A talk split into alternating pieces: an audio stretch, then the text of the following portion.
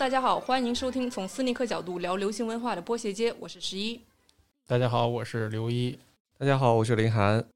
嗯，昨天我看新闻啊，上次一哥去东京逛的那个 Atmos，然后跟李宁有了一个新的联名。中国李宁还不是李宁的那个正常的运动鞋，是他那复古鞋。而且好像 Atmos 现在已经频繁的跟中国这边有合作，前几个月好像跟菲乐也有合作。菲乐现在不是在中国这边安踏来弄吗？我觉得这就是资本的力量嘛。除了 Atmos，李宁它其实包括安踏在内，也跟好几家跨领域的设计师也有进行合作。我觉得这是一个品牌发展到一定程度，它一定要走的一条路，破圈也好，还是说你在国外去打知名度也好，毕竟咱们现在这两个牌子，哎，实力还是比较足的嘛。其实对于国内品牌来说，像李宁这一次的那个合作，其实是有一种是想让其他更强的。或者是更有风格的一个品牌，把它带一带，把它 level 往上提的那种感觉，我觉得。在我印象中啊，就是联名，就是甭管是服装也好，还是鞋也好，就是有几个那种特定的联名，比如说漫威，只要你伸出橄榄枝，就是给点钱都可以连的那种。但是我觉得李宁之前，中国李宁给我印象最深的是跟红旗有一个合作，哎，我觉得这个就不错，俩人都是那种，嗯，国牌的代表嘛。我觉得这种联名比去上国外去找一些潮牌去联名，我觉得有意义的多，情怀在里头是吗？对对对，就是我觉得这两个走在一起，就是跟那些什么你，比如你中国品牌，你去跟什么漫威去弄一合作呀，跟什么 DC 啊什么这种 NASA 呀，我觉得没有说跟红旗这种联名一下比较好。虽然可能没有什么鞋，但是衣服啊什么的，因为我看现在中国李宁不是挺火的吗？就是其实这些运动品牌，他们跟这些。呃，潮流的一些动漫啊，哪哪怕一些其他新鲜的一些元素进行联名，它也就是想改掉他们那种原先给大家的印象，就是纯运动品牌，而是想往一个潮流方向去发展，去吸引到更多就是这一类群的一个粉丝，他们来去认识这个新的一个中国的一个品牌，然后也能够去发展出更多的一些粉丝去认可他们的品牌价值，所以我觉得他们去做一些联名的话，也会让我更加注意到他们嘛。我理解的，像那个一哥刚才说的，他更喜欢李宁跟红旗合作。那实际上是在我看来啊，相当于是这两个品牌在各自的领域内都是在同领域内的齐头的一个高度。那这样他们两个品牌去合作的话，实际上是强强联合，借用对方的一个在自己领域的影响力，扩展自己的。覆盖面相当于把它的受众从一个领域打到另外一个领域，去寻求一个更好的一个合作，推广他自己其他的一些潜力。觉得还有一些品牌可能是以强带弱，想提升一下弱者的价值。比如说 Spring 之前有跟挖掘一些 Nike 的一些冷门的那个鞋型，也是想把借助 Spring 的那个影响力，把一些冷门鞋型给炒热的。对，但是好像也炒不起来吧？因为我看咱们去年不是做过一篇文章嘛，就是说的这个事儿。我觉得那些。直接太冷的鞋，Supreme 也是没有办法把它一下就给它弄火。但是 Supreme 这个就是一直翻炒老鞋这个这个做法，我还是比较认可的，因为我觉得它可以以它的影响力，把一些就是曾经的冷门鞋款慢慢带回来。比如说像 Air Max 九八，然后大艾尔，大艾尔在它联名之前之前也不是特别的好，但是弄完了以后，现在慢慢也涨起来了。现在是对于咱们这消费者来说，之前。它没有没有一些流量的话，它可能品牌就不氪。然后现在有流量以后，我又买不起，直接对我来说没有多大影响。而大艾尔，反正我看前两天有一个新闻说，今年奥运的那个艾尔，就是以前皮蓬穿那个后边有八号的美国梦之队的配色，又要刻了，逢四年就刻一次。然后今我记得前几年那个那个大艾尔好像已经跌到三四百块钱。但是自从 Supreme 一捞完以后，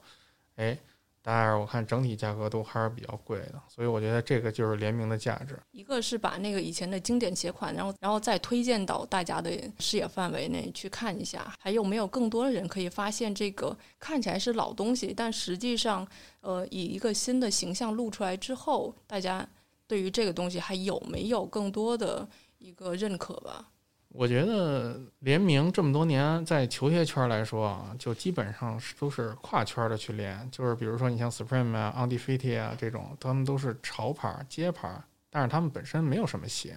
而他们就比如说找到 Nike 啊、阿迪啊也好，就这些运动品牌，然后以他们运动品牌的鞋为蓝本，然后只不过这些品这些街牌提供一个配色方案，放自己一个 logo，然后相当于就把这个鞋带起来。我觉得这个是可能是鞋圈里最就是最常见的联名。但是现在从去年开始，因为咱这球鞋界现在越来越火，从去年开始，我觉得有不一样的联名出来，我觉得也挺好玩的。比如说那个阿迪跟锐步自己家自己来一下那个，哎，我觉得那也挺逗。对于一般的那个鞋迷来说，反而是说，哎，因为这个才知道，哦，原来锐步已经是阿迪集团旗下的。对，我记得以前有一个段子，就是当时曼联的球衣从 Nike 改成阿迪以后，然后大家说，那曼联的胸前广告怎么办呀？人说，那就不妨让耐克赞助了。然后就是阿迪的球衣上面是一个 Nike 的大的广告。我觉得运动品牌其实跟汽车品牌有点像。比如宝马跟丰田，他们也有合作，呃，一块儿出车。然后丰田跟斯巴鲁，丰田跟斯巴鲁的丰就有点像阿迪跟锐步，因为它是一个集团的。但是宝马跟丰田一块儿出车，然后你提供发动机，我提供底盘。我觉得这个如果这么下来的话，以后没准阿迪跟耐克还真的没准能联名一把。用以强代弱，提升自己品牌的一个特别特别好的一个例子，就是优衣库。快时尚领域，优衣库一直是以物美价廉来著称的。但是大家对它的感觉还是就普通啊，一般呢，基本款啊，没有什么特别的。很长一段时间就开始从跟 j a s e n d e r 包括现在呃，把那个跟爱马仕的前设计师一起合作，甚至现在是把那个设计师已经签到本集团下，出了一个固定的系列优衣库 U。然后我们去看它的每一季的 U 系列一出来，基本上。都会让抖音上的穿搭博主和 B 站上的穿搭博主都要去逛一圈，在优衣库里面找到一个很好的一个穿搭的方式，然后展示在大家面前。这我觉得是一个很典型的一个以强代弱的一个例子吧，相当于是把优衣库整体的品牌的调性是往上提了的。就希望改变大家对于它是一个基础款这样的一个刻板印象的一个大大跨度的改变嘛，因为。其实你去现在逛优衣库的时候，你会发现联名的 T 恤那区已经是很重要的一块区域了，甚至是在你一进门的时候，你就能看到那那一圈就是各种联名的呃 T 恤在那儿，而且就是你会流连在那儿，你会想看的那儿。就反正我每一次去优衣库的话，我一定会先去逛那一块区域，看看有没有自己喜欢的啊联名的一些 T 恤等等的。就相当于同一个版型，然后同一个设计师。我们可以少一个零去买他的衣服，其实性价比超级高。所以就之前会引发那个大型抢购的这种现场，也成为一个非常有趣的一个段子啊。那这么弄下去，不就以后就全是联名的了吗？因为反正价格还是不变的，什么九十九啊、幺九九啊、二九九啊，但是联名的噱头越来越多，以后大家就非联名不买。但其实优酷很聪明的是，就是每一次跟设计师联名之后，他都会改变他原原本的那个基础的服饰的一些设计。也就是说，呃，你去买优衣库 U 系列的联名，和你直接去买优衣库本身直出的衣服，其实来说是没有太大的差别的。所以现在也会变得很鸡肋。像优衣库 U，有一些穿搭博主会吐槽说，U 系列现在只会换颜色。其他都不会了，每一年都是同样的一个 T 恤，同样版型的 T 恤，然后同样版型的帽衫儿，然后只是会出一些比较是今年流行的一些亮色，这样。可能我觉得优衣库它也还是想要去坚守它这个就是简约、非常简单的这样的一个它的设计理念吧。因为如果说有太多太复杂的一些元素掺杂进去的话，可能会把它整个品牌的调性。反而会进行一些影响和改变。我想，可能他们的决策者在这一块上面还是有一定的坚持。呃，其实对于消费者来说，联名就是一个高性价比的代表嘛。其实现在很多联名，它有也有遵循一些基本的原则，就是还是会希望在一定的规律下进行跨界。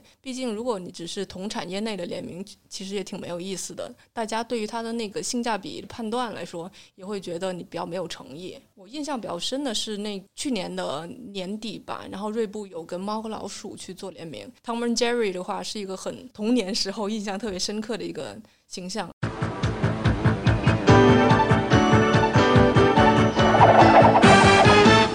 the Tom and Jerry kids. Gotta be there where all the action is. Tom and Jerry kids. The Tom and Jerry kids. So big tail, little tail, chasing all around. Mouse game that never lets down.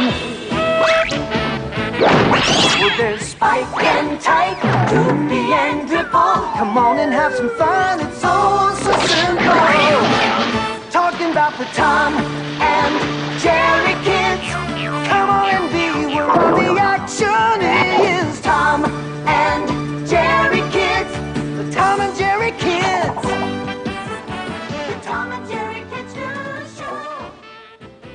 之前的一些联名，尤其是优衣库一些被别人吐槽联名，就是哦，你只会把动画形象咔给印在 T 恤中间，就很没有诚意。这一次他跟锐步的联名，其实是有把 Tom and Jerry 的猫的属性和老鼠的属性的一些特质，然后用到了鞋的材料上，去在基础的鞋型上进行了材料重新拼接。像 Kid，就是美国的那个品牌 K I T H 那个品牌，它看上去也是把那个 Tom and Jerry 的那个动画形象印到身上，但是它是在它的帽子和衣服之间，根据故事情节有个呼应的。这样子穿着 Tom and Jerry 的这个联名系列的两件单品，你就会觉得脑袋上的故事和你胸前的那个衣服上的故事是联合起来，是讲了一个很有趣的一个段落。你刚才说到生肖嘛，那其实去年是猪年，今年就是鼠年了。那鼠年当中，我们知道除了 Jerry 是最有名的老鼠之一，还有另外一只老鼠就是 Disney 的那个 Mickey，对吧？所以我觉得今年应该 Mickey 又会有更多的品牌进行联名，包括像之前其实跟优衣库它有合作，基本上每年都有。迪士尼跟 Vans 啊、Gucci 啊都会有一只米老鼠这样的一个联名。除了这只老鼠了，另外另外的话，日本还有一只特别有名的老鼠，就 Pokemon，就神奇宝贝的皮卡丘，对吧？这里是一只不寻常的老鼠。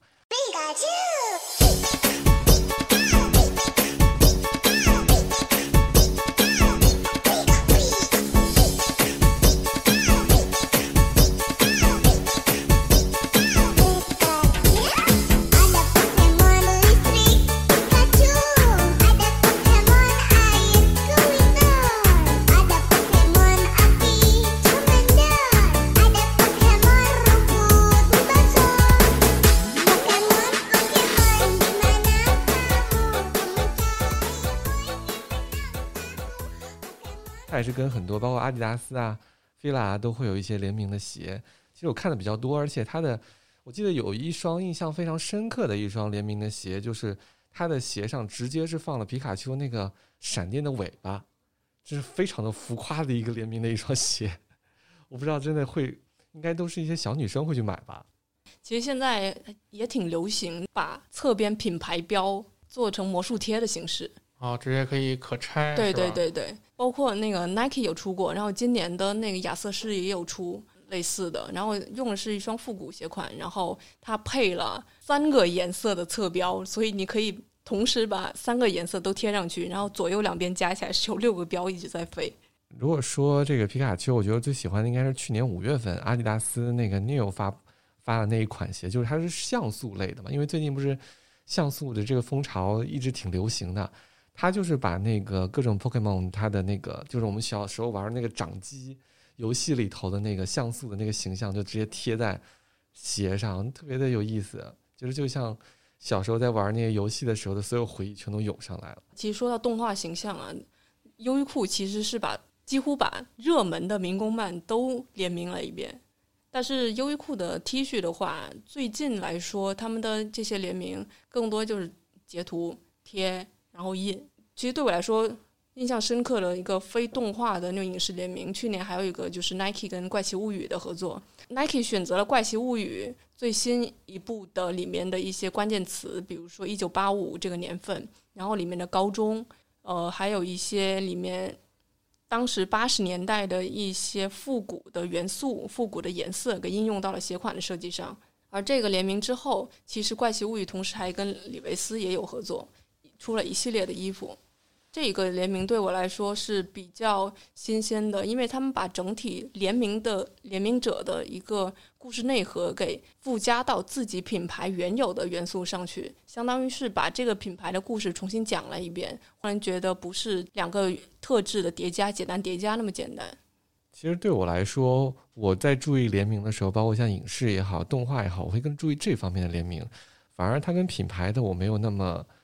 就那么那么 care 它这个联名，反而就这些跟动画啊、跟影视这一些元素对我来说是比较有冲击力，会吸引我去看的。也是因为本来这些影视的元素对我们来说也更耳熟能详一些，能更唤起一些共情。我觉得，对对对，像比如说安踏之前跟龙珠的那个联名，我就觉得好酷，就他真的把龙珠当中的一些非常重要而且非常有标识性的一些元素，就直接直接设计到鞋上了。那个我还真的看了以后就会有想要去购买的那个冲动，因为当时你知道龙珠嘛，也是大家那个时候的回忆。所以在联名的时候，很重要一点就是一定要把，首先第一个肯定是要把经典的元素提取出来，元素提取出来还要会讲故事，把这个故事再附加到你的产品上，这样才能让消费者去买单。而如果是只是普通的剪贴，那么我觉得对消费者来说，他能感受到的性价比可能就是增值就不那么高了。像是现在优衣库已经消费完大部分的那个日本的动漫系列作品之后，反而现在让人去想优衣库，让你留下印象更深刻那些联名，你会想到反而是他跟一些品牌的合作，比如说。我还能记起那个，应该是很多年前了。优衣库做了一系列跟相机有关的一个联名，出的是 T 恤，因为优衣库刚开始去尝试去做联名 T 恤这一款，而而现在是每一年每一季，然后都会出很多联名了。当时的联名比较少一些，就是 UT 是吧？对对，UT 那时候刚开始做，然后他跟那个相机品牌去做了一次联名。他是怎么做的呢？他把佳能、把柯达、把理光、把尼康的一些经典的相机的机型提取出来，然后让插画师进再创作，再附加到你的 T 恤上。这样子，你们穿出去的时候，反而是会有一种。我不是把佳能的广告衫儿给穿在身上，感觉，而是说穿在身上是佳能的系列的历史。我为什么会选这个机型在身上？其实是因为有原因的。其实我们刚才说了很多，都是一些实物的，比如说衣服啊、鞋子啊这些实物类型的一个品牌的啊联名也好，或者是品牌之间的跨界。其实现在比较热的，比如说电子领域，就游戏当中也有很多联名，但他们不叫联名，也不叫跨界，他们叫联动，叫联动。比如说像大家最熟悉的《阴阳师》，《阴阳师》这个游戏当中就跟很多的日本的动漫有进行联动，民工漫《犬夜叉》，还有就是《死神》这两大民工漫，它也联动过，也可以说他们的销量应该是非常大的，因为这两部的这个粉丝群体非常非常的庞大。这一出，而且这两部都是已经是动画都已经完结了嘛，这一出的话，真的是大家都会去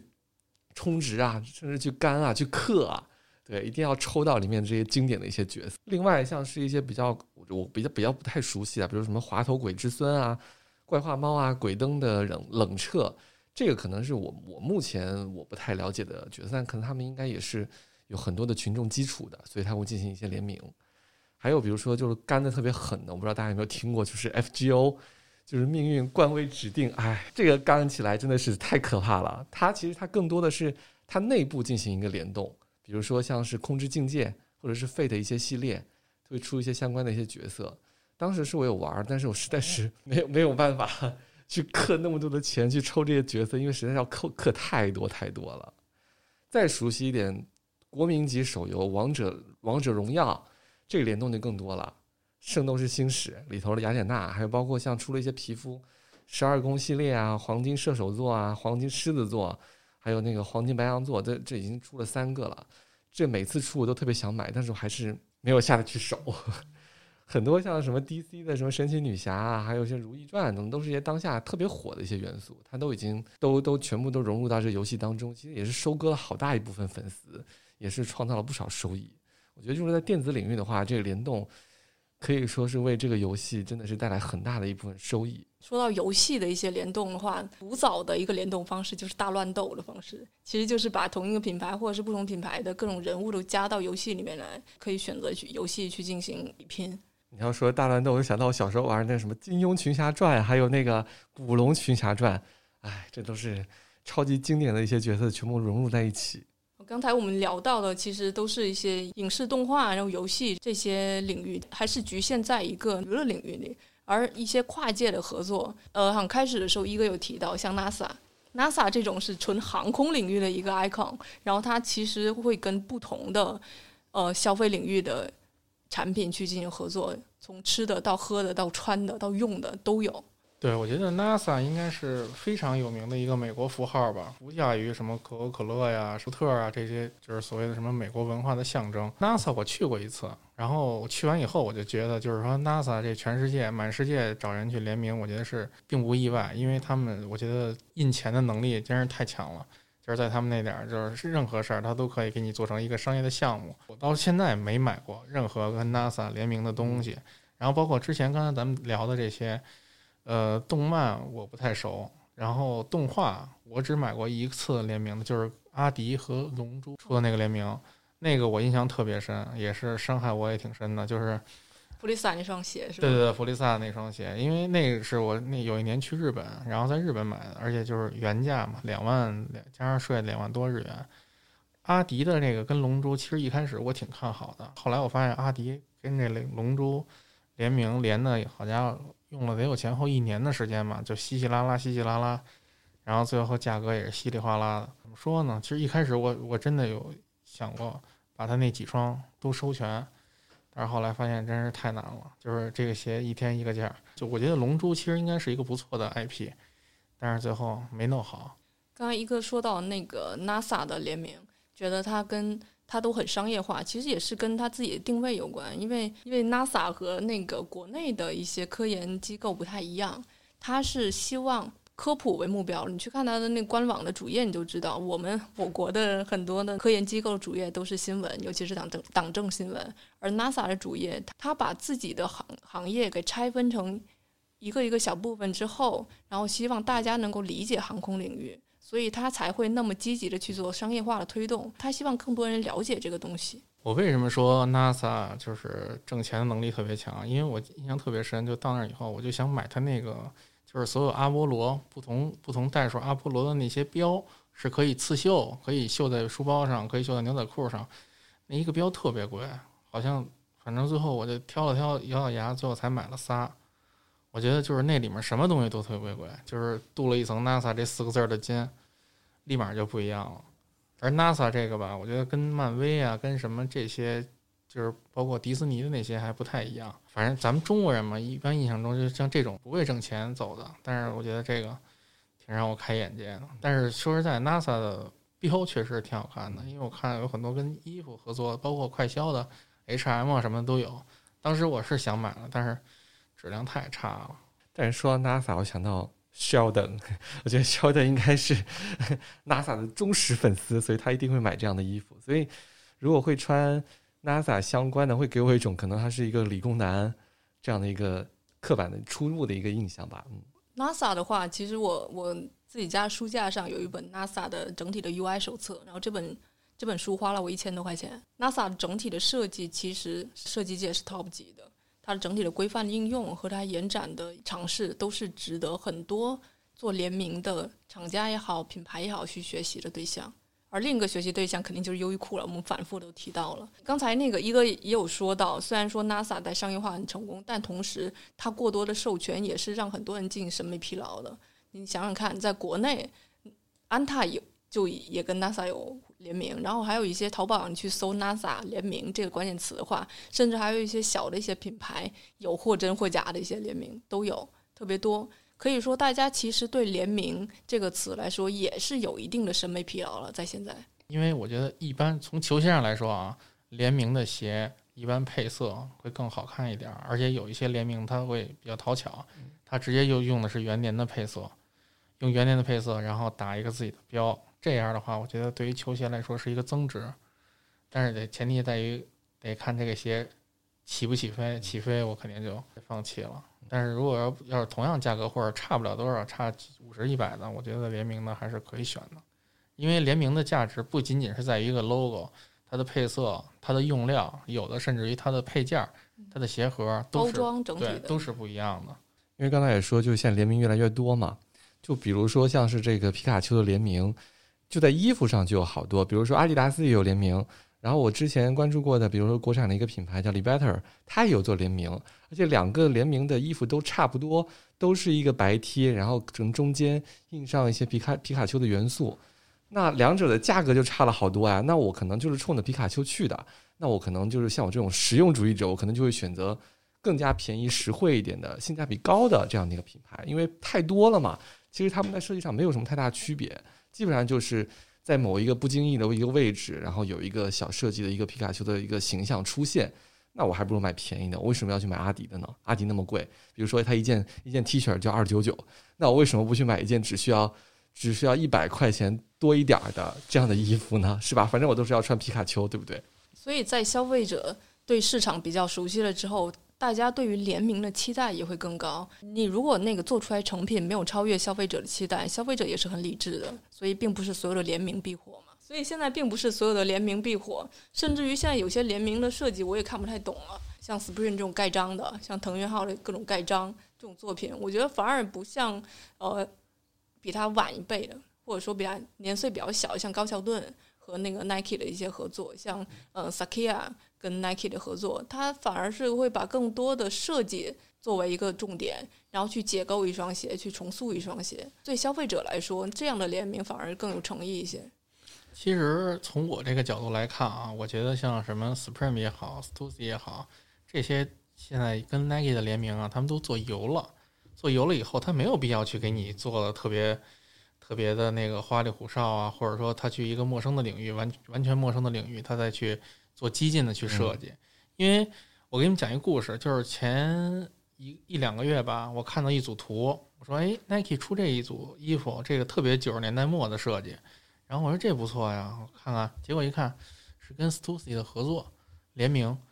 然后基本上就是全是那种九十年代末的防雨绸的衣服，然后普通的就是一个 swoosh 的一个钩的一个帽子，只不过就它的 Stussy 的标特别特别的小。现在这几个街牌，美国的街牌基本上全是走这个路线，而刚才十一说的这些那些新进的一些的品牌，反而他会去拿出很多的诚意，因为它现在它还是一个上升期。而且它是要获得大众的认可，像这种老的街牌以后，就是基本上成名了，就不会再去再去做什么太多的改变，去做太多的尝试。我觉得这个人之常情嘛。现在是社会各行各业都是这样，比如你老员工，你做油了，他也不会每天去给你玩命去干。其实我觉得也跟公司有关嘛。像很多老的品牌的话，像一些被一些大集团收购，比如说像 IT 有收购 BI，呃，日本比较火的一些潮牌儿。它都已经收购了。那么在大集团下面的话，他们更多目标就是批量发展，而不像一些小的工作室能够做一些比较精美的东西。但是像刚才说这种贴牌的现象出现哈，还是因为整个市场其实还是有一部分群体他们是非常不成熟的，就他们还是比较疯狂的，属于那种脑残粉。就是我就是要你这个标，你贴啥我就买啥，你贴啥我就买啥。那品牌方当然屡试不爽啊，我只要贴个牌儿，我就能挣到那么一大笔钱，那我当然就这样贴啊。所以就是大家还是要一个非常理性的一个状态去看待这样品牌的联名，这样的话也就不会出现我们网上很多段子，比如说一个解放鞋贴一个 Spring 的标，然后就它就可以卖到大几千块钱，是吧？这种荒唐的事情出现，就是因为有一些疯狂的一些粉丝的一些行为，就真的是有钱的粉丝才会导致这样的一个现象发生。还有卖好几千块钱的 Spring 的那个砖头也是。很迷啊，这个这个行为。其实刚才林涵有提到，一种是那个一些做的比较油的大品牌用盖章来做联名，而另外呢，现在也有涌现出一些新的一些潮牌，比如像那个 Nigo，它把 B Ape 卖了之后，现在不是有在做 Human Made，还有一些其他的，比如说像 Have a Good Time，他们更多的是因为想出了一个核心的理念，然后它的所有的品牌的设计，不管是联名也好，还是说自有品牌也好，它就主打那个 logo。当你明白了自己已经不再消费 logo 的时候，你再去选择这种主打 logo、诉说你的个性的品牌，其实也挺有意思的。去购买这些品牌的衣服，现在一些新的品牌基本上都走这个套路，一个小标 “Have a good time” 就是 “Have a good time”，它就是大 logo 去往上一印就完了。Anti Social Club，啊，就那几个对对对对对首字母的那个是吧？对，那个 Anti Social Club 是那个美国的一个品牌，然后 Human Made 是那狗是日本的嘛。格斯东快好像也是也是日本的嘛？就其实像刚才说这种贴标的行为嘛，其实我觉得在我看来，就是这种大品牌，就是一些其他的品牌是求着要跟他联名，就属于一种很卑微的一个状态，就是哎，你跟我联个名吧。他说大品牌，好好好，我给你联名，我给你给你贴个标啊，我们的联名就出就出现了。它会分成两种，一种是刚才呃林涵有提到，就是比较变得比较油；另外一种就是它主诉求就是那个标，所以它这个标可以放在各种物体上，都是可以违和感的去讲出它的个性来。那么这就要求这个小工作室或者说这个新品牌的经营人要很谨慎去选择合作的对象，和谨慎的去授权，否则授权一泛滥的话，整体品牌的那个品牌溢价也会低。在很早的那个 Good Enough，然后腾讯号的一系列，他们也是疯狂开店嘛，后来发现整体的品牌浓信息浓度下降了之后，他们就进行了修整，然后关闭了店铺，只做直营。这也是他们在街头潮流方向高速发展之后，自己也做了一些总结。所以现在像 Nigo 他自己出的那 Human Made 的话，它的联名就比较谨慎了，就不会像以前 B App 一样到处撒，然后全球都开店，然后最后被 IT 收购。所以现在再去看联名的未来，消费者是口味是越来越挑剔的，会要求又更多。因为好像以前一说到联名就是贵，然后自从优衣库这种然后出来以后，让老百姓更多的老百姓可以去平价去买这些联名，因为优衣库的联名我之前也关注过，有很多还最后还会打折的。我觉得这个价格入手是相当便宜的。现在的联名已经不是说就是一定是贵，一定是身份的象征。其实我觉得就是正常的使用就可以了。而反而我有点看不懂的是，去年年底的时候，乔丹和迪奥说宣布联名出乔伊，阿迪和 Prada 联名出 Superstar。我觉得这个是我就是看这么多年，突然间发现，哎，联名好像又回到了最初的那个，就是一定要卖的贵，因为乔伊那双乔伊说要卖两千美金，对，因为是八千五百双嘛，限量。嗯，然后 Prada 跟阿迪的那双联名带一个包的那个是要卖四百多美金，就是一下就是全高。买鞋送包，对，虽然说他用的是你运动品牌的鞋、鞋型什么的，人只是给打一标，但是一下这价格就已经变成了强势一方的那个价格的区间了。所以他们也想要挤进奢侈品的市场，是吗？我觉得应该是奢侈品市场想以一个非原创的角度再往球鞋界打这么一个目的吧。对对对，没错，因为早些年不是 Supreme 跟 LV 都有合作嘛，有联名嘛，那个可能给大家一启发。但是我觉得，以我个人看啊，这两个联名我都非常不不喜欢，因为一点诚意都没有。阿迪和 Prada 那个最逗的是，他一开始卖的这个鞋便宜送包，然后这是白色的嘛，之后又出了两个颜色，包也不送了，好像价格又涨了一百美金发售价。而乔乔伊的这双甚至连一双一个特殊的鞋盒都没有，就是普通的鞋盒，就是纯抢钱。赤裸裸的圈钱，万恶的资本主义。猜测啊，也是跟现在整体经济往下滑，那么对于奢侈品的消费，大家会更谨慎有关。奢侈品市场也想进入一些中级市场，囊括一些原来触及不到的一些用户。毕竟你想想看，你你如果你去买一双 Prada 的鞋，是不是很贵？但是你多花一些比普通的鞋款多几百美金，然后你可以买到一双带 Prada 标的一双球鞋，那是不是立马就觉得哦好值？奢侈品的一个品牌自己也在往球鞋领域去扩张，大众消费的一些品类去扩张，像巴黎世家有出的，那个 Gucci 也会跟着一起出。对于他们来说，去原全新的去开发一款这样的运动鞋，肯定不如跟运动品牌去联名这么方便。也算是跟他们一些借鉴一些经验吧。如果说他之后想要打造自己的一些运动品牌的话，也算是一个不错的一个学习的机会吧。相当于他们把自己的在奢侈品的经验往球鞋领域上用，因为现在球鞋领域也有点轻奢的感觉，尤其是一些比较好的一些联名，像就像上一次那个我们的视频，一哥有提到那双伦纳德的 AJ One，呃，最最火的时候是炒到快十万，对吧？对，这个已经比很多包都很贵了。对，就已经是达到一个奢侈品那个级别了。对，因为现在乔伊有很多都是破万的价格嘛，而且基本上只要你放出来就有人买，还是有价有市的。但是我觉得啊，就是奢侈圈、奢侈品圈跟运动圈，它中间儿的差距还是很大的。我觉得最最基本的就是说，你看看运动鞋的市场，还是以学生跟那些不是有太强的经济实力的人，他人家去关注的。你让那些学生。他可能去买买双乔丹鞋，可能还没有问题，一两千、两三千。那你要双双鞋都七八千、上万的那种，我觉得并不是所有人都消费得起的。对，因为奢侈品，尤其在男士的话，我觉得会更偏向商务一点。那如果你要跟什么年轻人啊，比如说运动一点、休闲一点的话，就不太能够搭上边儿。对，因为就是你穿奢侈品就会显得有点老气，会有点装，嗯，你懂的。哦，所以一些奢侈品的品牌，他们大多的话消费的比较高的，像包括 GUCCI 的小白鞋，其实它并不是很贵了，就是旁边那个小蜜蜂 Alex Wang 的，它的那个小白鞋也是卖的最多的，同时也是淘宝上赝品最多的。像那个 Coco Chanel 说过一句话。被复制是成功的赎金，在消费者去往更高的领域上走，或者是有更深的企图的时候，他其实还是会为一些